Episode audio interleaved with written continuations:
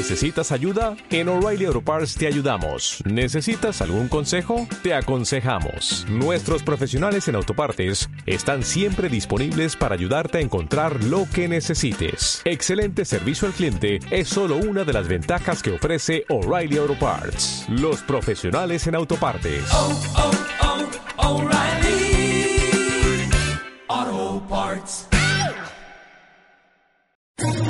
¿Quieres especular en la bolsa de la mano de un profesional? Operativadax.com. Recibe al momento en tu móvil las compras y ventas que realiza Alberto Iturralde sobre el índice DAX. Nunca ha sido tan sencillo ganar en bolsa. Operativadax.com.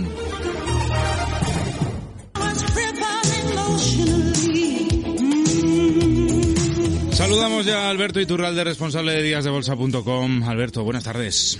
Muy buenas tardes. Bueno, eh, hoy vamos a descansar un poquito del tema catalán, si te parece, y eh, vamos a hablar también de otros temas que también son, son importantes, como por Sí, porque ejemplo... el tema catalán no nos dejan descansar los demás, con lo cual nosotros nos tomamos el descanso por nuestra cuenta. Efectivamente, porque es que ya, ya está bien, hombre, ya está bien.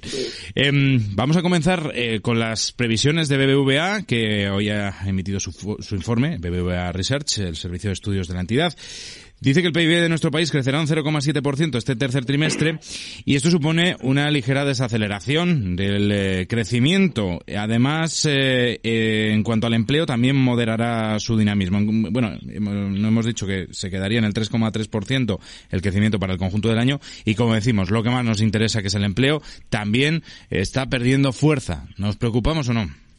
Sí, eh, nos debemos preocupar porque en realidad eh, todo el periodo que durante los últimos años se ha llamado crisis en España no ha sido crisis sino empobrecimiento progresivo que continúa. Con lo cual, si atendemos, por ejemplo, a esas cifras del PIB y esas previsiones eh, de las que se llenan todos los noticieros, pues deberíamos también recordar que cada tres años el INE, el Instituto, el Instituto Nacional de Estadística, revisa siempre a la baja todas las previsiones que se han dado.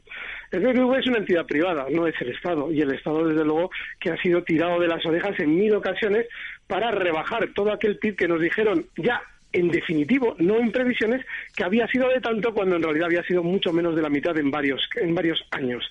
Con lo cual, las previsiones del BBV lo único que atienden como entidad privada es a los intereses económicos de esa entidad privada. Cuando en un momento determinado nos encontramos con que alguien nos dice, bueno, rebajamos la previsión para este periodo al 0,7, no, no los 0,9 de antes. Pero claro, esto del 3,3 va a bajar al 3,1. Por poner un ejemplo, a todo el mundo se le queda la sensación de que las cosas van bien. Sin embargo, en nuestros bolsillos no lo vemos porque en realidad es mentira. Las cosas no van bien y no son un 3,3. Probablemente dentro de tres años nos dirán que había sido un 1,1.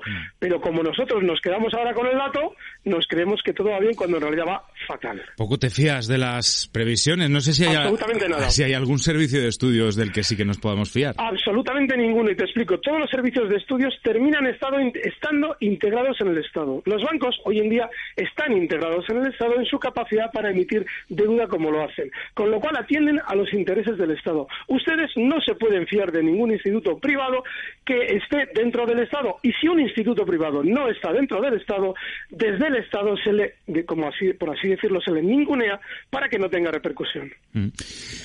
Y eso sin tener en cuenta además que, mm, que podría, los datos de crecimiento de nuestro país eh, podrían estar demasiado eh, afectados o demasiado influidos por el programa de compras del Banco Central Europeo, Claro. porque hoy hemos sabido que, que ha aportado eh, ese programa de compras eh, de deuda del Banco, del Banco Central Europeo ha aportado 1,7 puntos al PIB español en tres Ahí está. años y que Fíjate. además ha reducido casi dos el déficit. Es decir, que el día que se acabe el eh, dinero para todos de, de Draghi, ¿qué, qué va a pasar aquí? Vale, mira, muy importante. Hay que entender qué es el Banco Central Europeo. Cuando miramos a Estados Unidos y su Reserva Federal, que es el equivalente en Estados Unidos de nuestro Banco Central Europeo, allí claramente se conoce que la Reserva Federal es un grupo de bancos privados. Claro, en Europa dice la gente, no, no, el Banco Central Europeo no son bancos privados, son bancos estatales de los miembros. falso. Todos los estados que forman parte ahora mismo del euro, todos son oligarquías, son eh, partidos, son sistemas de partidos estatales. Significa que las manos privadas, al entrelazar sus intereses con esos partidos, tienen dominado también al Banco Central Europeo. Por esa razón, en su día, Inglaterra no quiso entrar en el euro y por esa razón Inglaterra cada vez está más lejos de la Unión Europea, porque Inglaterra no es una oligarquía de partidos como todos los eh, eh, estados que forman parte del euro y del Banco Central Europeo en consecuencia. Eso significa que ahora mismo toda la economía está falseada en el sentido de que cuando las cosas van aparentemente mal, pero interesa que vayan bien, es el Banco Central Europeo el que nos riega de dinero. Es algo así como si un chaval de 26 años que no quiere trabajar dijera, bueno, mi economía va de maravilla porque mi padre me ha subido la paga. No, tu economía va hecha unos zorros porque tú no estás produciendo absolutamente nada. ¿Qué es lo que les está sucediendo a todos los países que están emitiendo deuda y esa deuda está siendo comprada por el Banco Central Europeo? Lo que no nos damos cuenta es de que eso teóricamente habrá que pagarlo algún día y estamos aceptando la deuda para no producir más y no poner nuestras economías a funcionar porque a los gobiernos les interesa dar esa sensación de bonanza que en realidad es falsa.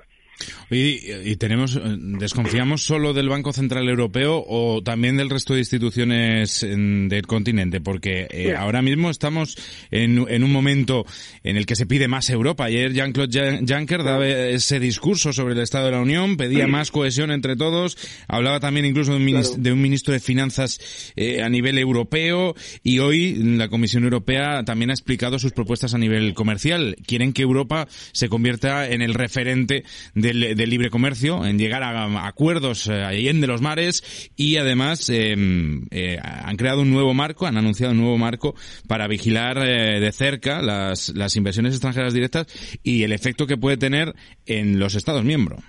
Vale, acabas de dar varias claves importantes. Primera, cada vez que escuchamos más Europa, se lo escuchamos decir a alguien que está beneficiándose de cómo está actualmente estructurada Europa. Bueno, todos son cargos públicos europeos o todos son empresas privadas beneficiadas por la estructura del Banco Central Europeo. A nadie más se lo diremos decir, salvo a los incautos que se creen esa especie de paraíso europeo que se ha creado como falsa realidad. Europa debería tener muchas medidas económicas conjuntas para poder ser una unidad económica real. Hoy en día solamente estamos al mar, a merced de todo lo que diga Alemania.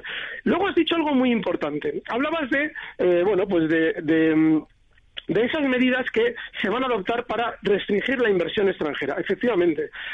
¿Qué es lo que pasa a, los, a las oligarquías, a los grupos económicos importantes europeos? Están viendo cómo desde fuera, sobre todo desde Estados Unidos, se está entrando en Europa a vender por ejemplo, con unos intereses mínimos.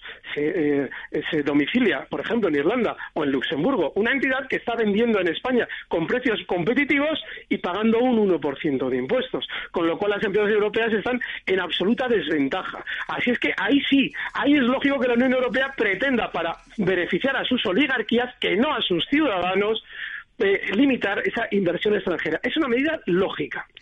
Madre mía, me deja siempre eh, deprimido con, con, eh, el, estado de las cosas. Lo que tienes que observar, Fran, eh, tú y a poder ser todos nosotros tenemos que ver si lo que digo es cierto o no. Es decir, si efectivamente cada tres años no se revisan siempre a la baja todas las previsiones de PIB, si efectivamente todos los estados de Europa son efectivamente oligarquías estatales y si efectivamente todas las medidas se están tomando en contra de los ciudadanos, lo cual hará que ustedes, tú también y yo también, veamos cómo nuestro poder adquisitivo se va reduciendo porque nuestra fuerza se va a manos de los que hoy en día tienen controlados los gobiernos. Pues eh, sí, eh, es para analizarlo. Alberto Iturralde, responsable de díasdebolsa.com, gracias una vez más. Hasta la próxima. Gracias, un fuerte abrazo. Recibe al momento las operaciones de Alberto Iturralde vía SMS en tu móvil. Operativa DAX.com. O'Reilly Auto Parts puede ayudarte a encontrar un taller mecánico cerca de ti. Para más información, llama a tu tienda O'Reilly Auto Parts o visita oreillyauto.com. Oh, oh, oh,